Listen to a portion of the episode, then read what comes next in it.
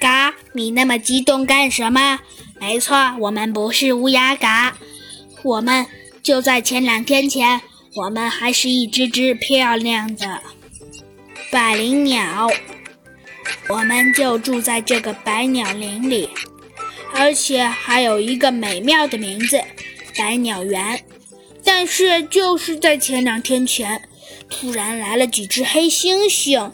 呃呃呃呃，乌鸦说到这儿有些难过。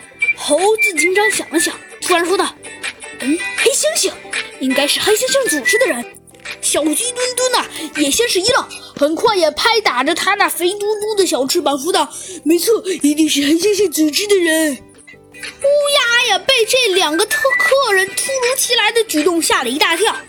哎，呃，不好意思，您接着讲。小鸡墩墩的说道：“乌鸦呀，继续说道，唉，那几只黑猩猩在我们市中心还建了一个，还建了一个方方正正的电子大楼。紧接着，他就把我们都变成了乌鸦。啊，还还有这种设施？啊，没错呀。”小鸡墩墩和猴子警长好像很少听说过有一种机器能把。能把百灵鸟变成乌鸦的。嗯，既然这样，猴子警长的大脑飞速的旋转了起来。突然，一个念头出现在了猴子警长的脑中：现在科技，科技可以跟我们，可以跟我们森林都市相比的，应该只有破坏者联盟了。因为，因为我只见过破坏者联盟那那强大的科技。哎。对呀，猴子警长，难不成这些人有可能是破坏者联盟的人？不可能！小鸡墩墩呢，很快的否认了猴子警长的想法。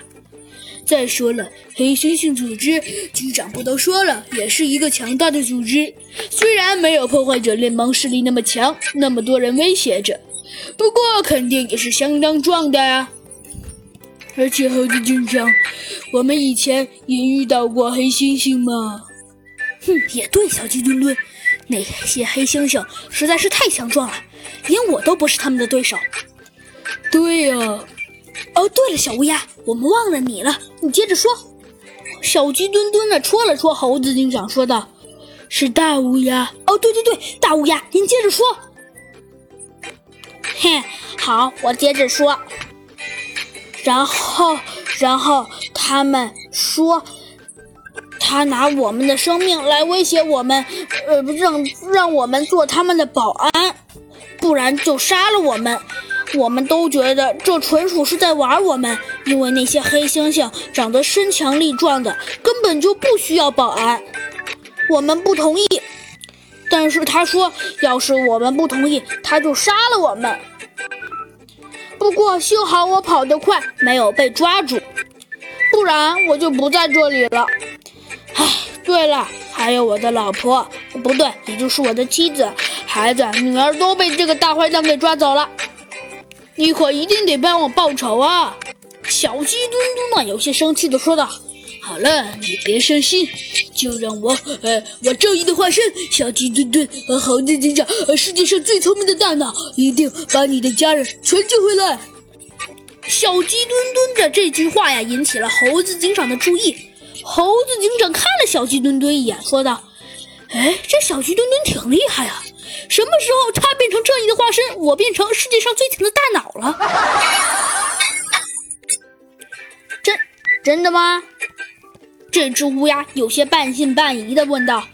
但是小鸡墩墩和猴子警长还能清楚的从他的眼中看到他那些激动和感激的目光。猴子警长和小鸡墩墩同时的郑重的点了点头。猴子警长说道：“对，是的，小鸡墩墩。啊，不对，啊，对，是的，小鸡墩墩和乌鸦。小鸡墩墩，我们一定会成功的。还有乌鸦，您先放心，我们一定会帮你抓住那些可恶的黑猩猩。”